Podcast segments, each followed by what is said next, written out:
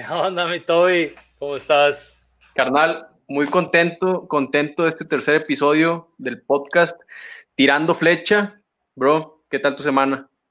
Muy bien, muy contento también de poder traer otro capítulo más. Este sueño va, va creciendo, va caminando y eso me emociona muchísimo. Hemos tenido dos invitados especiales, ahora tenemos una tercera invitada especialísima también. Y pues bueno, también tuvimos esta semana interesante, mi todo, el torneo de calaveras. La verdad es que sí, fíjate que es el primer torneo hecho en la cuarentena de lo que va con respecto al COVID-19. Torneo presencial presencial y quedé encantado. Todo me gustó, eh, me sentí muy seguro en el tema de sanidad y pues bueno, me dio la oportunidad de seguir tirando en, pues, en este tiempo, ¿verdad? ¿Tú qué tal? ¿Cómo te sentiste? La neta, la verdad es que estuvo chingón porque eh, fuera de lo, de lo de sanidad, que estuvo bien el protocolo, que había la distancia, que todo el mundo teníamos que andar eh, con el cubrebocas todo el día y que había, había ahí las normas estuvo bien chingón poder ver a la gente otra vez motivada, poderlos ver eh, compitiendo, güey, los morritos ahí en chinga corriendo y tirando. Mucha gente, siento que hubo mucha, mucha gente. Eh, no sé, obviamente no fue el torneo como el año pasado, que fueron más de 200, pero ahora fueron 140 arqueros, que siento que fue bastante para, para hacer un torneo en contingencia y me divertí un chingo, güey, un chingo, estoy disfrutando muchísimo tirar 18 metros outdoor. Ya sé, o algo diferente, pero que no quita el, el hecho de estar compitiendo y sobre todo que te da la oportunidad de seguir cuando menos lo esperas, ¿no? Que uno se imagina que el próximo año se pueda abrir de nuevo estas experiencias, pues en pleno mes de, de noviembre se dio buenos premios, güey, 700 dólares. Es buena Buena lana, aquí mi compa se llevó. Ojalá si fueran todos. Ojalá si fueran todos, chinga. Así sí me pongo a entrenar. Sacamos ahí para el, para el, regreso. Eso estuvo bien. Sacamos ahí dinero para el regreso. Muchas gracias a Aguascalientes y a Fito. La verdad es que, como siempre, un torneo muy bueno. ¿No? ¿Tú qué tal te la pasaste, mi Toby, ahí? Chingón, chingón. La verdad disfruté mucho tirar y también pues verlos a ustedes, ver a la banda que, sigue entrenando y sobre todo motivada, todos queríamos tirar.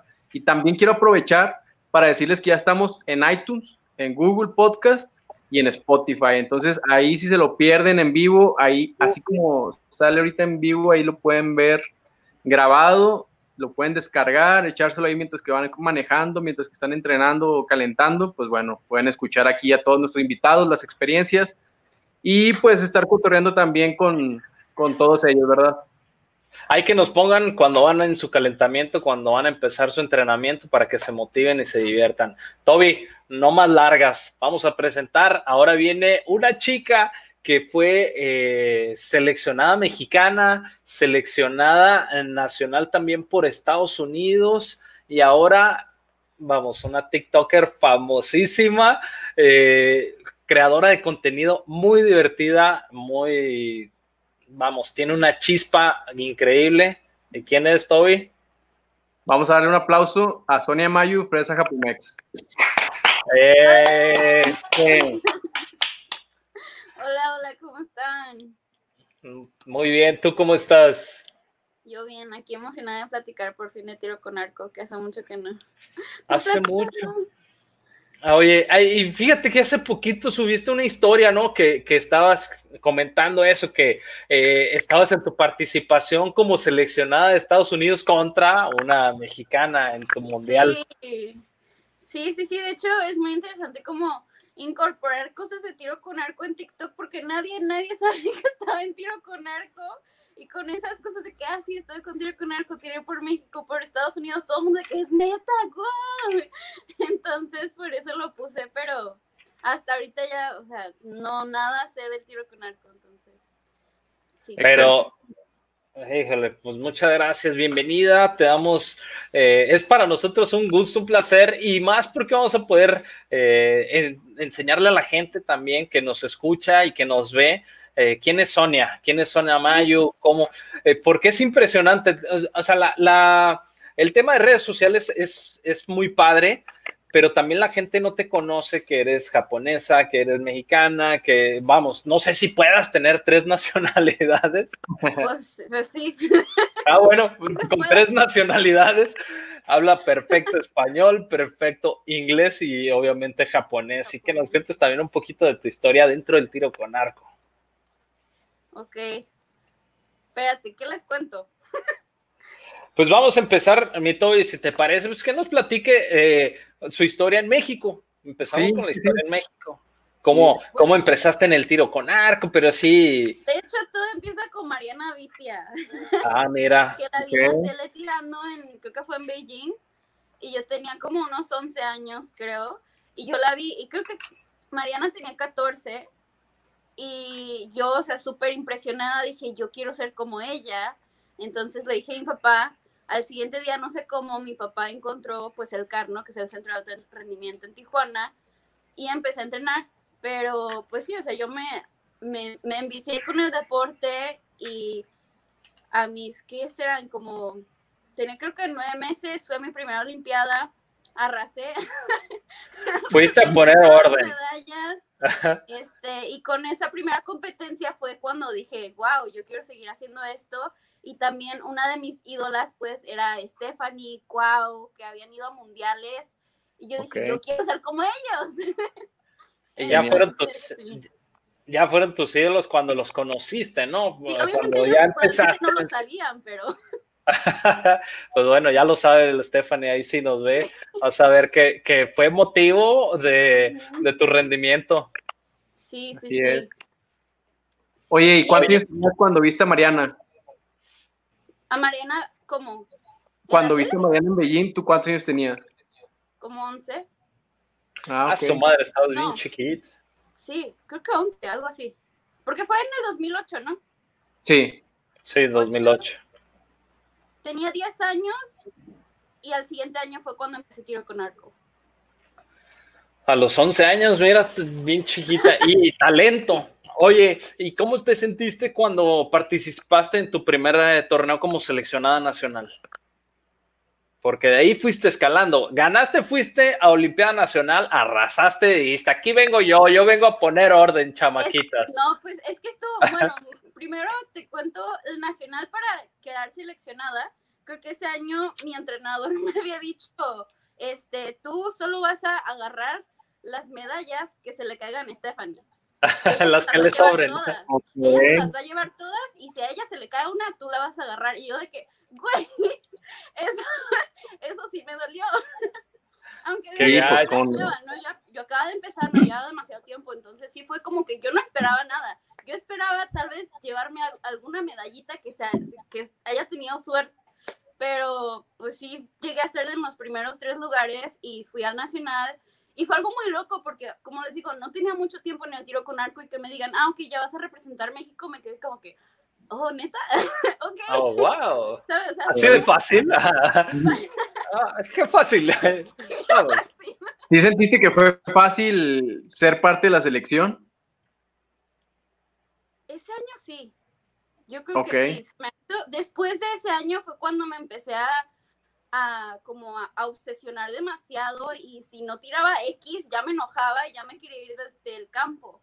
Pero es en 2011 que fue el mundial, sí se me hizo bastante fácil, bastante fácil. Igual, antes de, del mundial en Polonia, habíamos ido a una Copa Europea, que también era selectivo. Tenías que sí. quedar los primeros tres, porque llevaban cuatro, ¿no? Cuatro personas de cada categoría y tenías que llegar a los primeros tres para poder ir al mundial. Pero yo iba súper tranquila, o sea, esa competencia fue súper divertida para mí. Yo llevaba toda la confianza del mundo a Simón. O sea, y lo que recuerdo de esa competencia en, en, Chipre, que fue el preselectivo, este, algo que nunca me voy a olvidar es que yo estaba tirando mejor que Adolfo, pero estábamos tirando eh, para equipos mixtos. Y ¿Cuál todos, Adolfo? Todos gritándole al Adolfo, tira como niña. ¿Al Caraquén? A Adolfo Medina, sí. A Adolfo Medina, Caraquén. Híjole. Es, eso. es una el cara de Ken. Ya ves que Adolfo ah, Medina está súper guapo. Entonces le decíamos el cara Ken. Cara Ken. ¿Qué diablos es cara qué? No, no, cara Ken. El, el cara de Ken. Sí, y una cosa es que eh, cuando fuimos a Polonia, y ahorita que estoy, les estoy hablando a ustedes, pues súper normal, pero yo desde chica, o sea, era súper, súper penosa. Entonces, que digas, wow, ¿cuántos recuerdos tengo, recuerdos tengo de haberles hablado muchas personas? No. Yo lo único que recuerdo muy bien es más bien la competencia en sí y estar en otro país representando a mi país. no sé, o sea, era como muy loco, pero si hubiera querido haber podido hablarle más a más personas, haber hecho más amigos, pensándolo ahorita como, como soy ahorita, pues, soy un poquito, un poquito más extrovertida, que digas, wow, qué extrovertida soy, no, pero en ese entonces, uh, si me hablaran ustedes, yo me hubiera puesto súper roja y me voy a la esquina.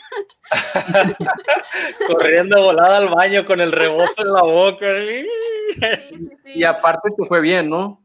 ¿Qué, ganaste en, eh, esa vez en Chipre y luego después en Polonia?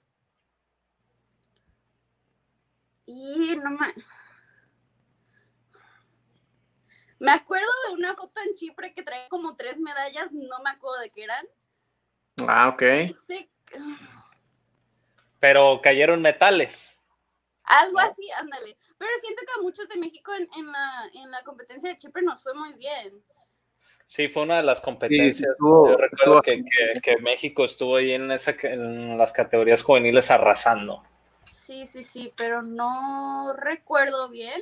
Obviamente del mundial sí, sí me acuerdo, me llevé tres platas porque me tocó tres finales contra Estados Unidos y las tres las perdimos. todos modos, Y ahí fue donde decidí competir por Estados Unidos. No, pero la cosa. es donde dije, Bueno, sí les puedo contar ya cuando cómo me cambié a Estados Unidos o me, espero. Sí, dale, dale, dale. bueno, pasa esa competencia y obviamente yo ya había conocido, o sea, yo ya sabía en mi cabeza quién era Estados Unidos.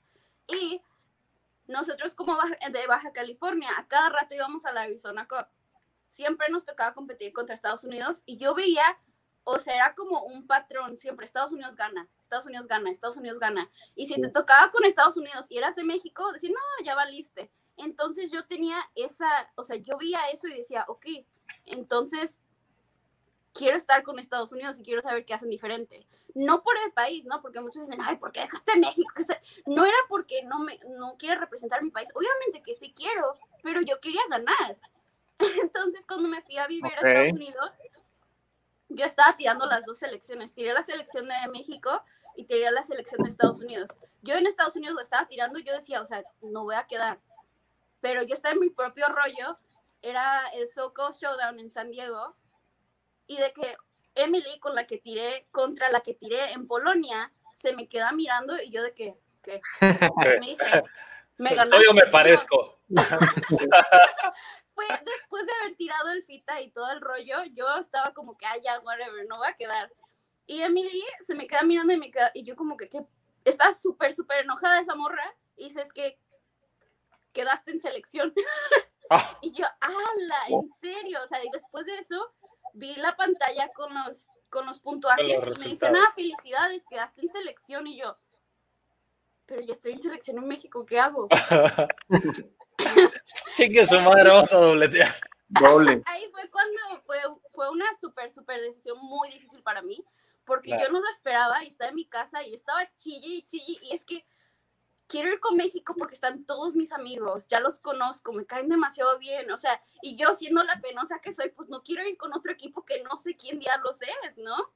Y, pero ya estoy viviendo en Estados Unidos, ya estoy estudiando en Estados Unidos, entreno en Estados Unidos, mi entrenador, que era Marrero, ya no estaba en México, o sea, yo todo lo hacía sola y en ese punto fue como que, ¿sabes qué? Me voy por Estados Unidos porque yo quiero aprender a ser como ellos, no sé qué traen en su mentalidad, pero ha de ser diferente, no sé.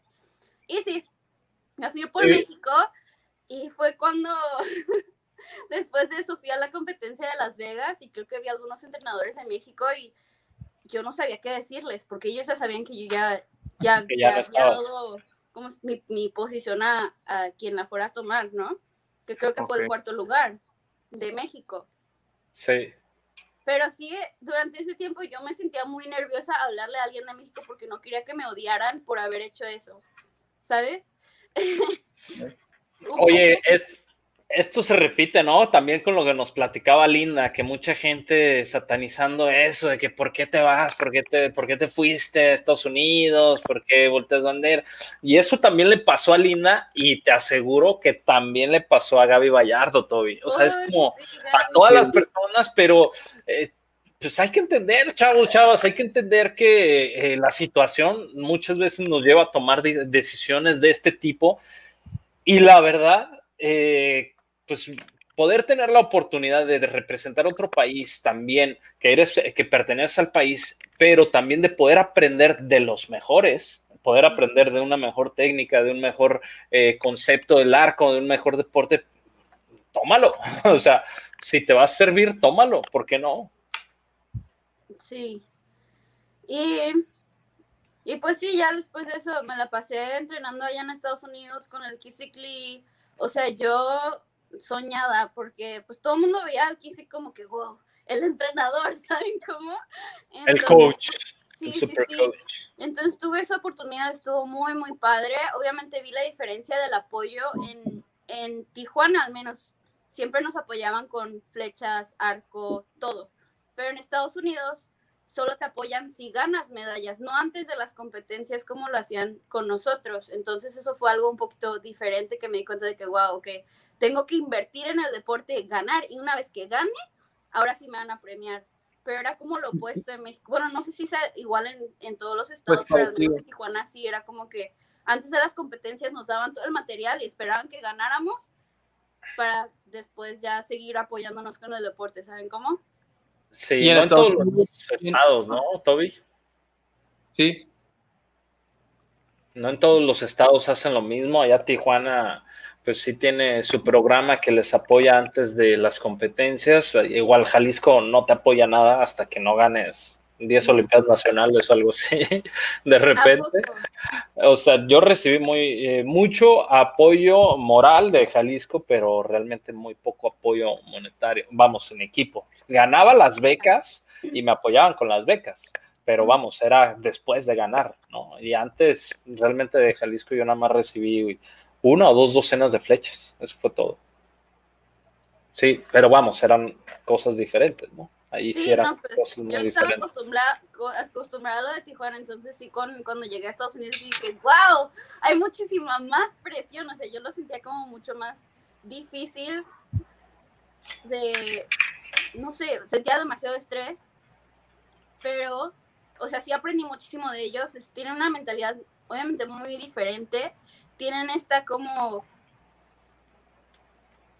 Obviamente Estados Unidos tiene esta imagen de que oh, somos los mejores, que no sé qué, pero neta se la creen, aunque...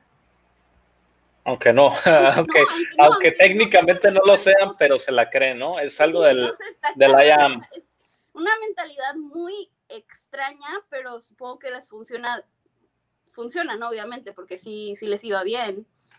Sí, claro. Era algo que yo tenía que aprender porque tenía todavía esa mentalidad de que, oh, si vas contra Estados Unidos. Y ahora, ¿y cómo te cambió el chip ahí? ¿Cómo te cambió el chip ahí? Ahora tú ya estás en Estados Unidos, ya eres de Estados Unidos. Ya era fácil para ti decir, bueno, ahora me toca ganar. Sí, eso fue algo difícil. Cuando estaba en, en China, en la competencia, no me, nos tocó un, creo que eran las semifinales contra México y yo dije, es que no quiero, o sea, una parte de mí decía, no quiero ganar porque quiero que México gane, pero al mismo tiempo era como que tú te pusiste tú misma en este lugar porque querías ganar. Entonces fue como que, y yo solo era como tirando y yo como que, fuck, ok, vamos a Llora, como el niño que llora y come, ¿no? sí, sí, sí. Pero Ah, pues sí, eso es, eso es algo que, no sé, siento que fue una experiencia muy única porque todo el mundo dice que cómo se sintió tirar contra México. Pues no fue nada fácil, porque es como que es tu país, son tus amigas y es como que chin, pero pues... Entrenabas con ellos. Ni modo, así es la línea. Sí. ¿Qué más? ¿Qué decías, Toby? ¿Con quién te gustó más viajar? ¿Con México o con Estados Unidos como equipo? Con México, sí, con México. Obi. ¿Cómo es, cómo es la relación entre es- ustedes, o sea, entre el equipo americano? ¿Cómo? ¿Cómo es la relación entre ustedes como el equipo de Estados Unidos? ¿Es como muy profesional? ¿Se llevan nomás? Es muy, es muy profesional, sí, y es más como trabajo. No sé, te dan tantas reglas y esto y lo otro. Y yo me acuerdo, no me acuerdo quién le hablé en China, pero alguien de México le estaba hablando y le estaba diciendo, ay, es que a nosotros nos dijeron que teníamos que estar a esta hora, no podíamos salir a esta otra hora, y era como, no sé, era mu- mucha presión. Pero, se lo tomaban muy en serio. México es un poquito más alivianado. Hay como un más, un, un poquito más como el sentimiento de familia, como Ok. hay que ir a divertirnos, hay que dar lo mejor de nosotros, pero hay que divertirnos también. Y acá era como que nada, vamos a ganar. Yo lo. Era un poquito más individualista. Obviamente yo, yo, yo tiré con Paige y yo tiré con Emily. Ellas dos, o sea, si las conocen, son personas como muy Sí, sí. individualistas, no de que, ay, amiga, te voy a abrazar, ¿sabes cómo? Sí. Entonces, cada quien en su rollo y ya cuando tiramos equipos, obviamente, pues Ya cuando ganan, sí, se festejan y todo, ¿no? sí, sí, Y- sí. y pero es que no, eso yo lo veo mucho. diferente. Lo he visto mucho con Estados Unidos que son como, a lo mejor no se llevan entre ellos como afuera de la línea, pero cuando se trata de representar, y la, es algo que me gusta mucho, la verdad, cuando se trata de representar a, a Estados Unidos en la línea de tiro es como, ok, las diferencias se quedan allá, aquí es por el país, y siento que eso les da mucho punch que han ganado cuando incluso no son tan buenos los arqueros, como que esa unión profesional hacen que ganen cañón, o sea, y pues es algo que como tú nos dices ahorita, o sea, que a lo mejor no son tus super amigas, pero para lo que necesites una herramienta en la línea de tiro o cualquier cosa, pues estoy seguro que te la van a dar porque saben que es un bien común, ¿no? Sí, sí, sí. Qué Está súper padre. Está súper padre. Y bueno, obviamente disfrutaste de las dos maneras y eso está más chingón. Ah, disfrutaste, me- ¿Perdón? Disfrutaste ir con un equipo que la neta la roqueamos. La neta, el equipo mexicano siempre es buena vibra, la mayoría de las veces, bueno, y la mayoría de las personas, pero también disfrutaste el poder ir en ese eh, ambiente de, de profesional, de a lo mejor un poquito más, porque todavía es juvenil, eh, no tanto como una selección mayor, pero aún así estaba ese profesionalismo y de representar y ganar, ganar la medalla de oro, ¿no? Que es lo que buscabas. Sí, que era lo que quería, que fue ahí el punto en el que yo creo que yo a propósito yo ya empecé a dejarle después de ir con Estados Unidos a China, pues ya llegué la, tenía la medalla de oro, que era mi meta, o sea, era mi sueño, ya quiero tener una medalla de, de oro de lo que sea, pero que sea mundial.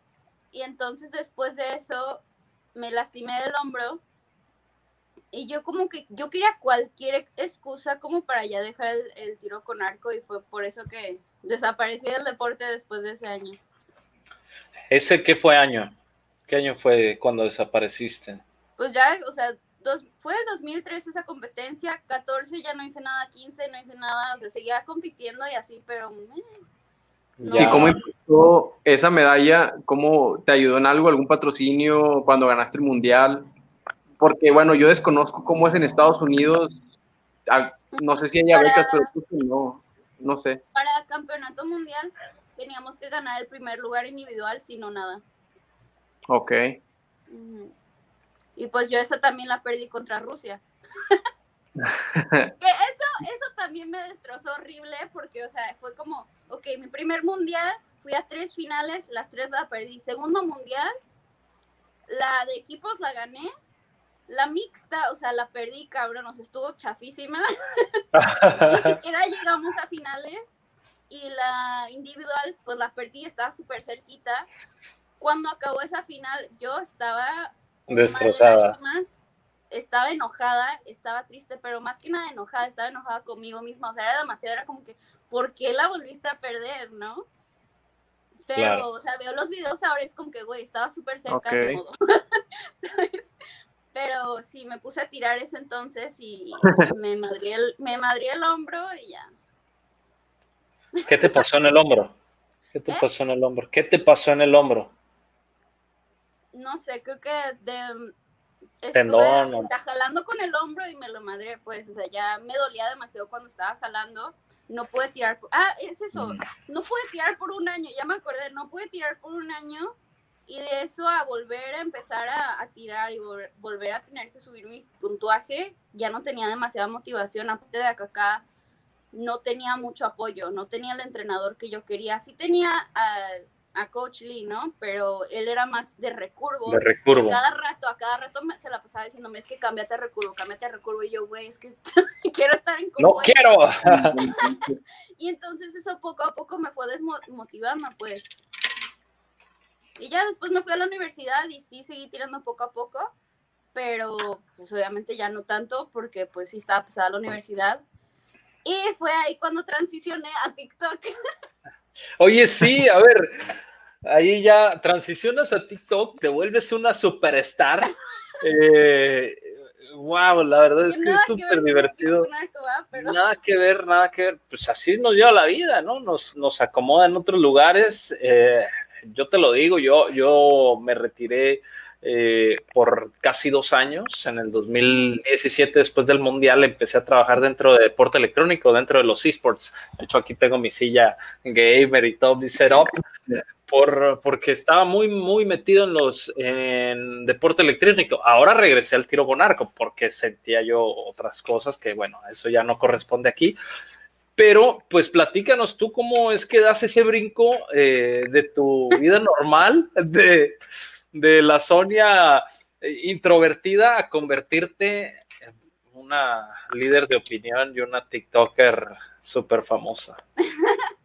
pues yo estoy muy agradecida al TikTok, primero que nada porque obviamente me ayudó a ser un poquito más extrovertida, que como les digo yo era demasiado penosa, pero cuando empecé TikTok era porque yo estaba muy aburrida y encontré esa aplicación y yo sabía que ninguno de mis amigos lo usaba, así que yo podía hacer videos sea estúpidos, Sin pena. este, me podía divertir y nadie los iba a ver, pero obviamente yo siempre como que bajaba los videos y los subía a Instagram y me empezó a, dar, o sea, me, me, alegraba cuando muchas personas les daba risa y dicen, ah, qué chistoso, que no sé qué, pero entonces ahí me fui soltando, me, como que me, me daba energía saber que a otras personas les, les entretenía lo que hacía.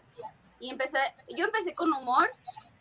Y después fue cuando una persona que trabajaba en TikTok me contactó, ella es de Venezuela y estaba buscando a creadores este, hispanos, hispanohablantes.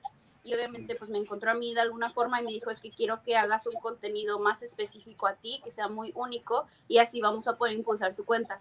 Entonces fue cuando yo me empecé a enfocar más en la cultura japonesa, en enseñar cosas japonesas, enseñar cosas de cómo es vivir con mi papá, que es mexicano, y mi mamá, que es japonesa, que son culturas, o sea, que chocan a cada porque son muy diferentes. Y fue que ya le seguí dando y me empecé a acostumbrar a hacer videos y pues obviamente cada rato hago como lives en Instagram, en TikTok y pues ya, ahí me quedé y obviamente ahorita ya es de, lo que trabajo pues. ¿Cuántos, cuánto, tiempo Exacto, ¿cuánto, cuánto tiempo, No escucho, perdón. Obi. ¿Y cuánto tiempo creciste desde que empezaste ya de una manera más seria hasta lo que es hoy en día? ¿Un año, dos años? Este, ha de ser como año y medio. Año y medio, creo que fue en marzo del año pasado que empecé a hacer videos ya en serio. Entonces, como año y medio. Ok, pero es diario, ¿no? También igual como, como el arco, todos los días está subiendo. ¿Y cómo le haces con la creatividad? O sea, yo, yo hay veces que me pongo a pensar, chinga, voy a hacer algo, pero no, no, me sale. Es que mira, bueno, les cuento lo que hago, ¿no? Yo me despierto súper temprano, voy al gimnasio y yo ya tengo una lista de videos que quiero hacer. Hago videos todo el día. Grabo un video, tal vez me tome como 10 minutitos, pero para editarlo me tardo como media hora para publicarlo y para escribir la descripción otros minutitos. Entonces, una hora por un video, hago como que fácil seis videos al día, seis horas ya. Y en la noche, cuando ya no tengo nada que hacer, o sea, o me quedo sentada o acostada viendo el techo. Créanme que es como lo más extraño del mundo. No, o sea, no veo tele, no veo mi celular, nada. Y empiezo a pensar, ¿qué voy a hacer mañana? ¿Qué voy a hacer mañana o en esta semana? Y me empiezan, a llegar y las apunto. las apunto, todas las ideas las apunto, pero esa es como una rutina, pues es como mi momento zen, en donde empiezo, ok, ¿qué vas a hacer? y necesito pensarlo todos los días porque todos los días tengo que hacer contenido, porque día, día que no haga contenido es día que no me pagan. y obviamente ah, no. ¿Y cómo es el proceso creativo? O sea, ha llegado un momento en el que dices, la verdad, ya no sé qué hacer. O sea, ya no ah. tengo ni idea o te inspiras en algo.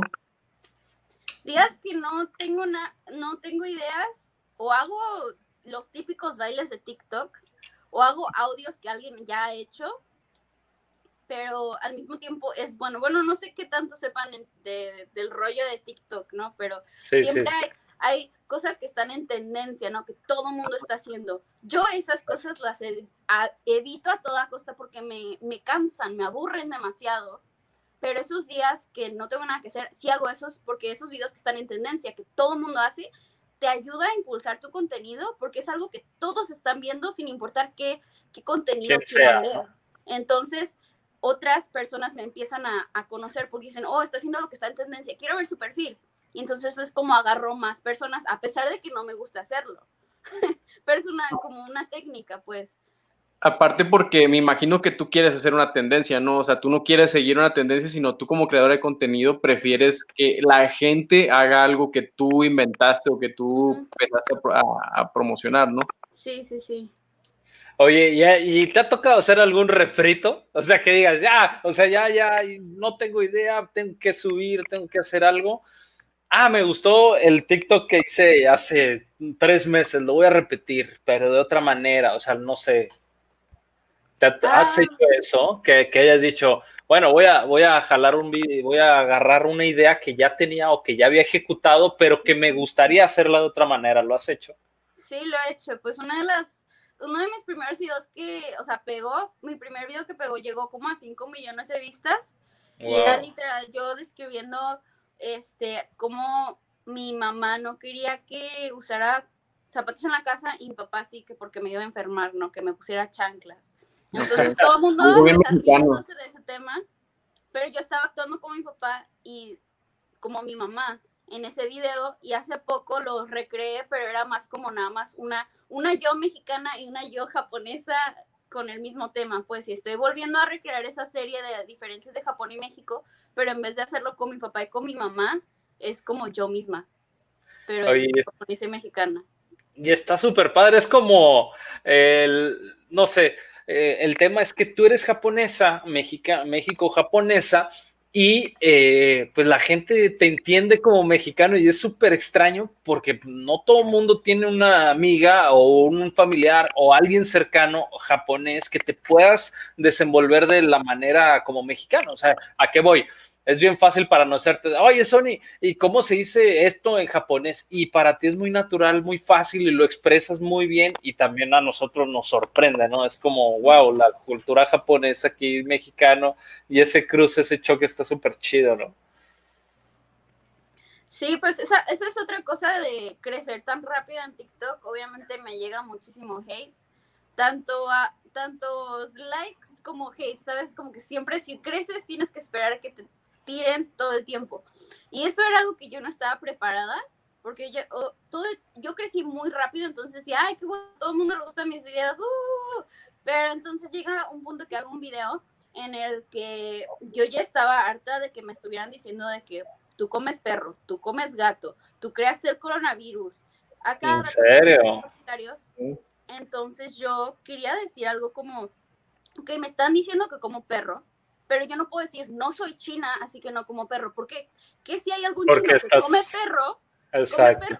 y que si es todo lo que puedan comer. Yo no puedo estar criticando a ellos porque coman eso. Entonces les quería hacer entender que no está bien hacer eso. Entonces dije, ok, bueno, ¿qué comemos los mexicanos? Bueno, comemos huitlacoche. ¿Qué es huitlacoche? Es, es elote podrido. Entonces dije, ok, bueno, me están diciendo que como perro, pero los mexicanos comen elote podrido.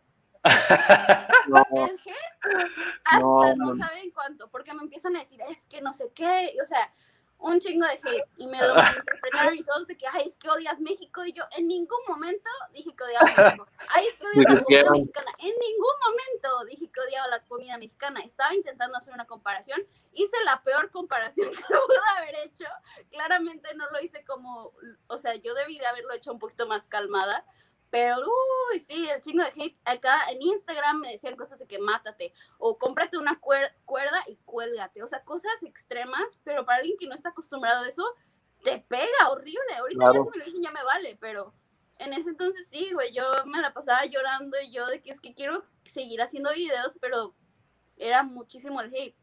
Y aparte es que la gente cree que porque eres famosa es tu obligación, o sea, cree que es tu obligación aguantar, ¿no? Así como que, ah, es famosa.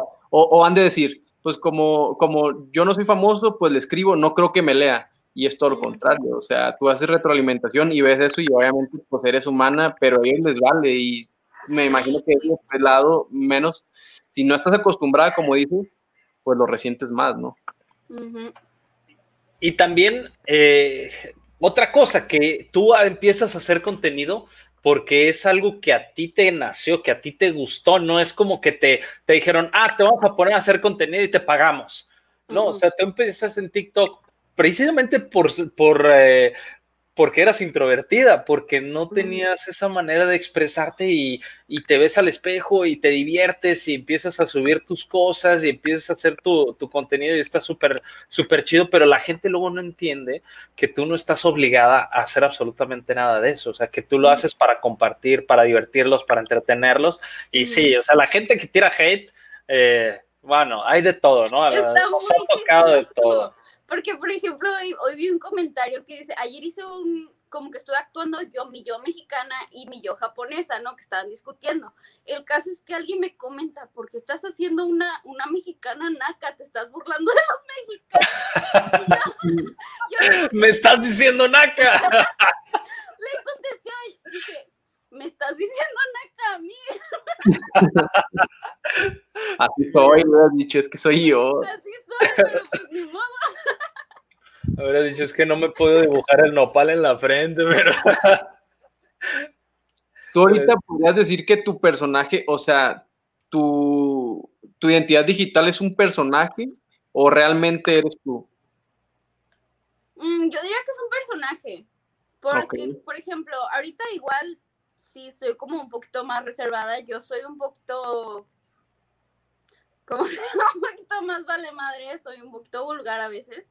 Entonces, obviamente en cámara no se ve bien, en lo absoluto.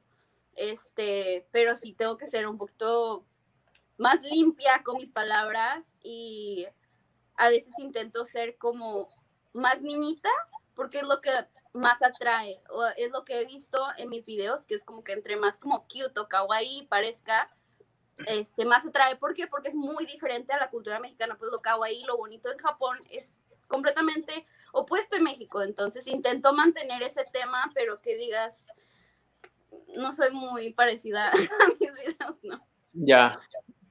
Y eso está bien, la verdad. Hay ciertas cosas que sí, pero no. Oye, ¿cuántos TikToks o cuánto contenido relacionas con el arco normalmente? Vamos, subiste la historia, pero eh, ¿has tenido otras ideas en base al tiro con arco? ¿Te gustaría hacer un poquito más de tiro con arco? Sí, regresar a tirar, claro, o sea, es como que muchas personas me preguntan de que, ay, quiero verte tirar y cosas así, sí, sí me gustaría mucho, pero pues ahorita como que no, no es lo más conveniente. Este, yo vendí mi arco hace, ¿cuántos meses? Creo que en marzo fue cuando vendí mi arco, todo mi material, uy, cuánto me dolió eso, me dolió demasiado porque yo ya no estaba tirando desde hace como seis meses antes, no, como como una, no sé, como digamos ocho meses antes de, marzo de este año. Y en marzo de este año fue cuando dije, ok, me voy a deshacer de todo, de todos modos no he tirado desde hace mucho tiempo, no creo tirar, pero sí me dolió, sí me dolió dejar mi arco, mi disparador que, que usaba desde que, o sea, yo, desde que... ¿Y no te quedaste con nada? O sea, lo vendiste así todo, te vendo todo, eBay, vámonos. Sí, lo vendí todo aunque creo que tengo algún material en, en la casa de mi mamá, pero no sé qué sea, no, no, me acuerdo qué sea. Ha de ser como un quiver súper viejo, con todas las hojitas. Unas plumas. Ándale, el típico.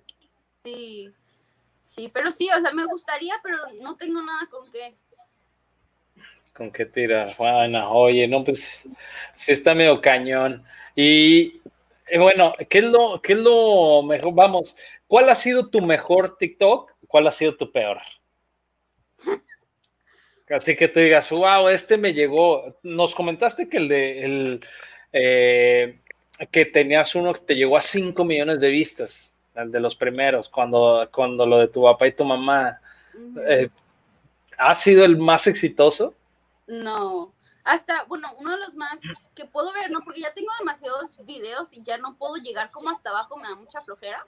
Pero de los, que sí alcanzo a ver, el que más vistas tiene, es muy triste, el que más vistas tiene es de slime, es un video de slime. Que estaba, yo, yo puse tres tipos de slime en el sol y se me derritieron yo no quería hacer eso, pero se me derritieron. El caso es que ese video tuvo 20 millones de, vistas. Ah, su madre, voy a tener que investigar, investigar qué es slime. Para es entender. Como moco, es un moco. Ok, ok. Ajá. Entonces eran mocos de diferentes colores, los puse al sol porque los quería enseñar yo y se me derritieron. Y ese tuvo 20 millones. 20 millones, sí, o sea, los más. Oye, güey, imagínate. Los más tontos. Oye, güey, imagínate, imagínate Sony acá pensando en su, en su zen, acostada viendo el techo, y con su música de fondo, con su aromatizadora y con fragancia lavanda para que llegue toda la hierbabuena para toda la imagen. ¿Qué voy a hacer hoy? ¿Qué voy a hacer hoy? Unos mocos en el sol. Chingues,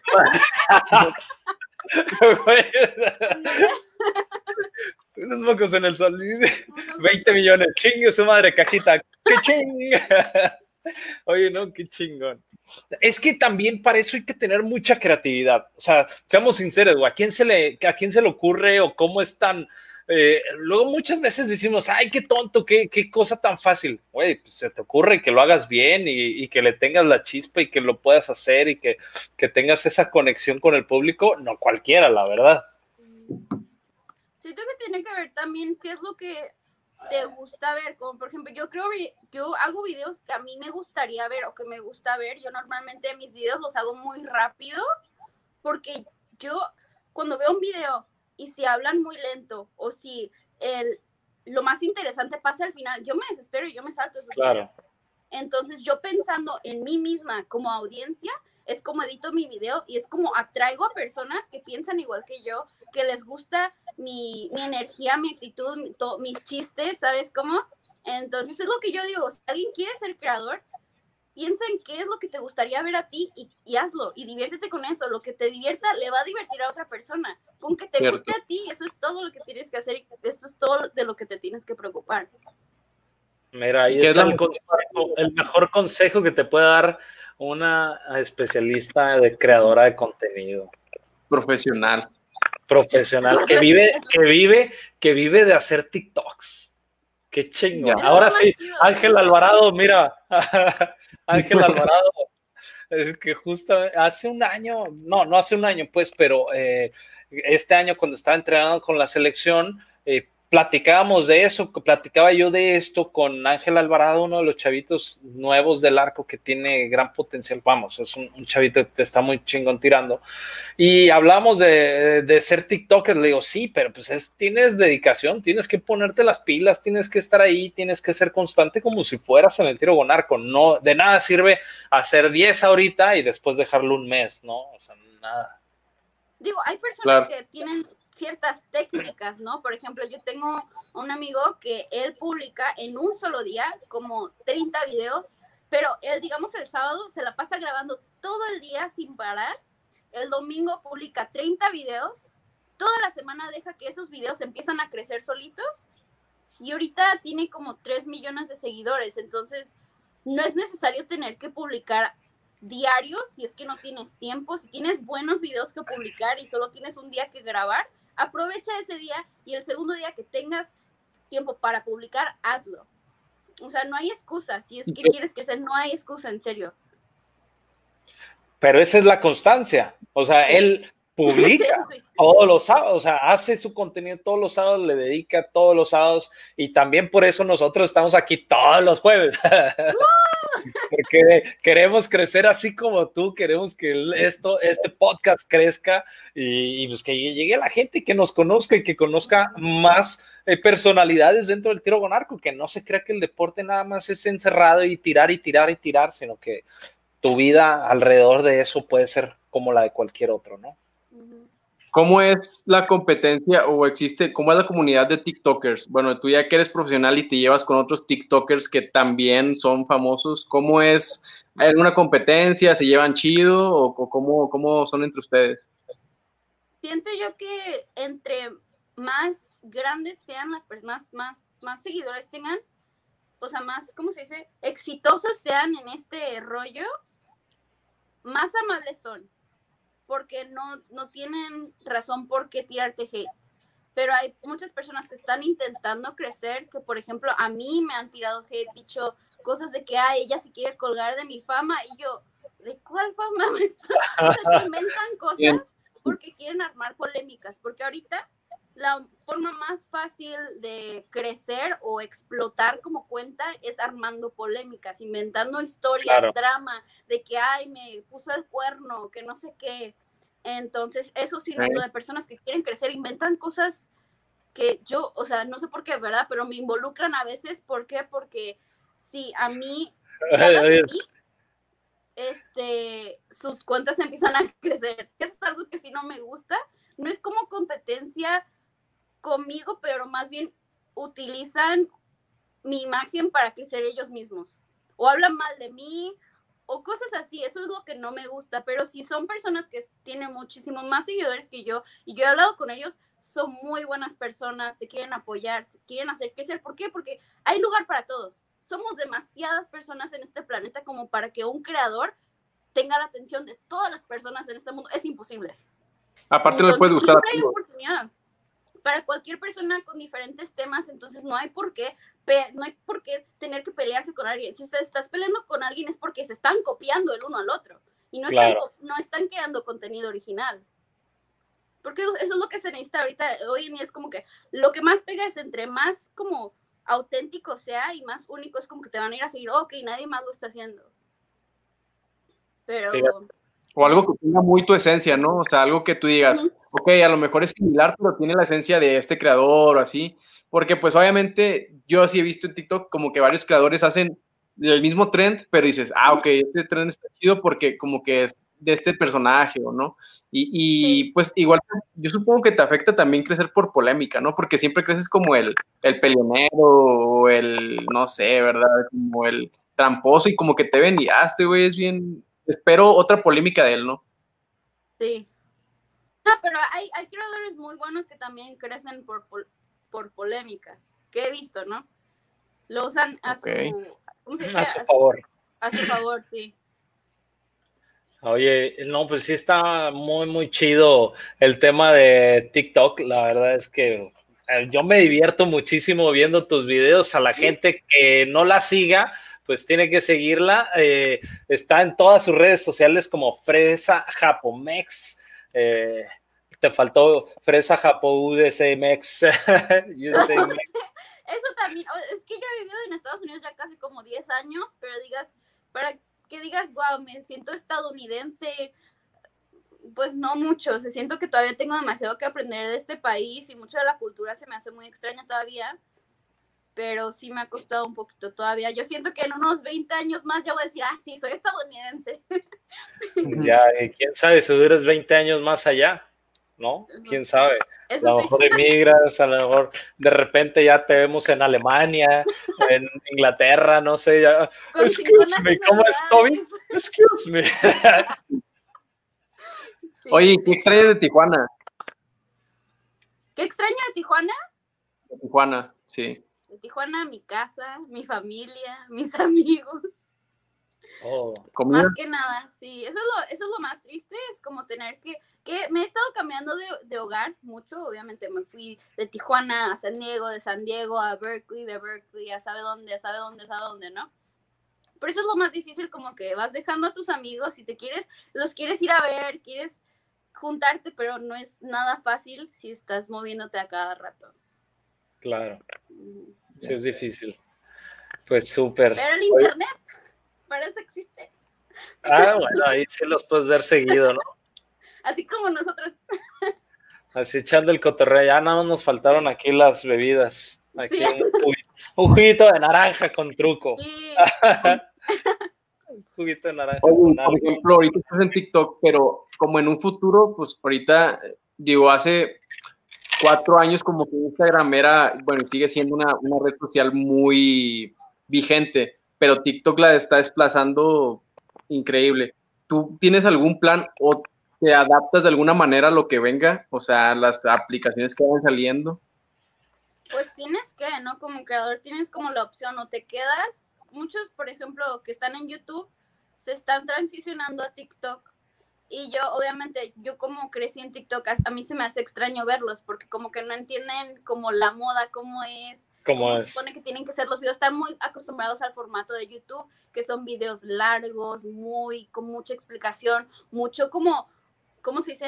Footage como de diferentes cosas y no es como al punto. TikTok tienes que ir al punto súper rápido porque solo tienes un minuto y si no tienes o 30 segundos para que le pongan atención a tu video. Entonces es, esa transición es muy drástica. Hay unos que sí se han podido cambiar y otros que no. Entonces es cosa de, pues, de lo que venga después de TikTok, si me gusta o no, si lo disfruto o no. Ahorita yo amo TikTok. y de hecho, eh, de hecho aprecio aprecio que en Instagram tengan el Reels, que es literal TikTok. Entonces, si quiero yo crecer en Instagram, solo tengo que publicar videos de la, del mismo formato que TikTok. Entonces, para eso a mí me la facilitaron. Se la facilitaron también a creadores de YouTube porque tienen IGTV, que es para videos más largos. Entonces, Instagram está jalando a todos los creadores a Instagram porque les está dando todo, todos los, todas las herramientas que quieran. Entonces yo pienso que en algún futuro ese Mark Zuckerberg nos quiere, ese Mark Zuckerberg nos quiere en sus plataformas todo el día. Exacto.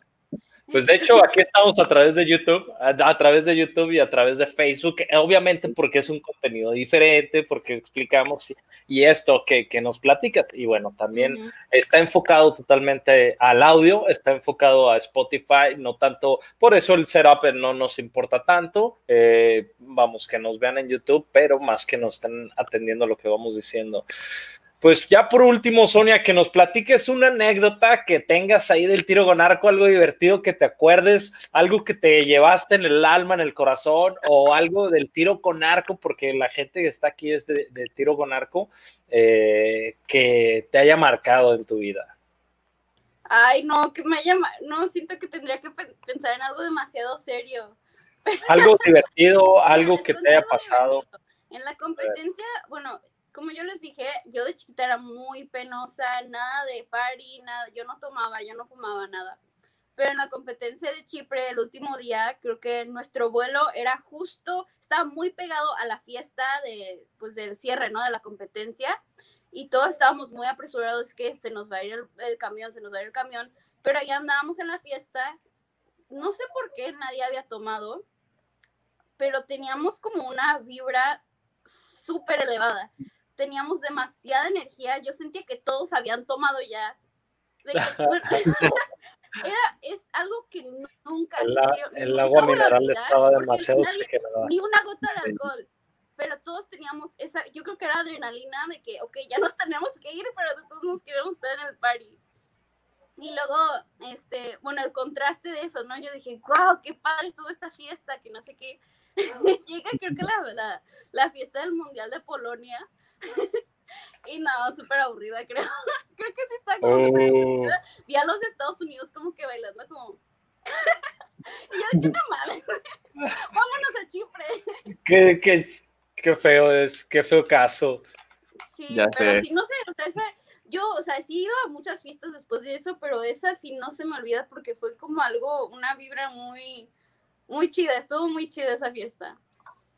Pues qué chido, qué chido que lo disfrutaste, qué bueno que, que bueno, que has estado eh, representando a México, a Estados Unidos, que disfrutaste el deporte y que nos cuentes también tu vida. Muchas gracias, Sonia.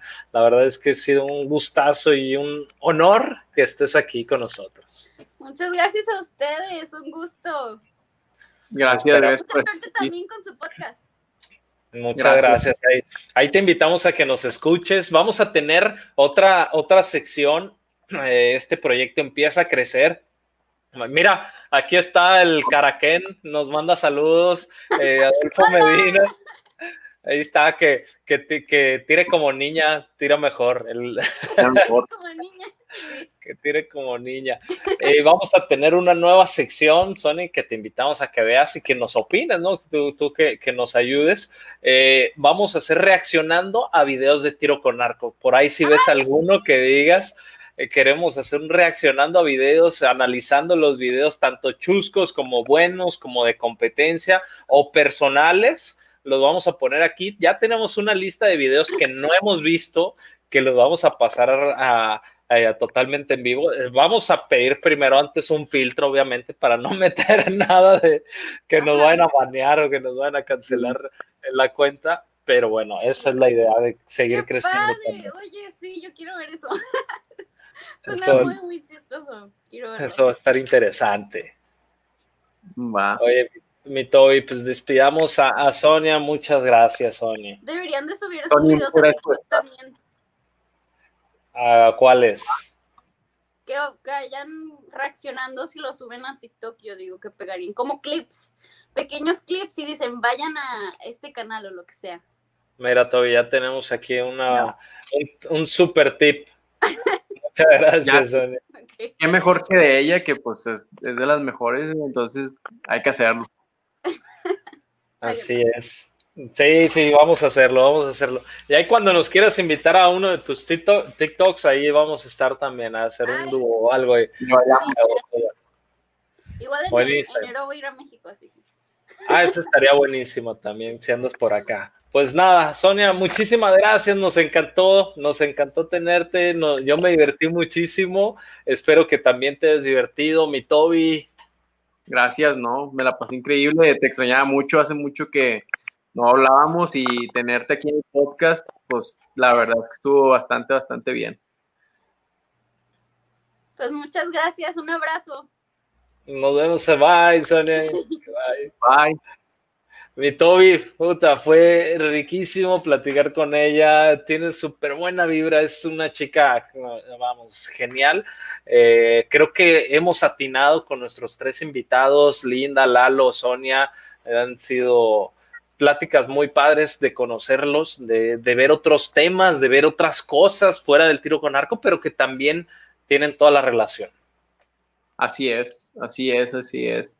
Y de diferentes generaciones también, porque pues bueno, Linda, Lalo, pues ya tienen 20, 18 años en el arco, Sonia, que pues como nos dice tiene 10, y que aparte de eso, pues ya hace creadora de contenido y tal, pues la verdad es que variado, ¿no? Aquí en, el podcast, y pues ya quiero que sea el cuarto episodio para ver quién viene.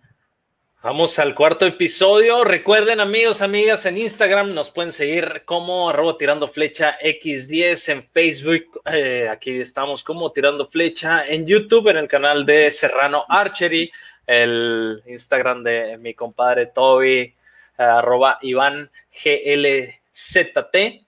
Eh, en tu Facebook, Toby.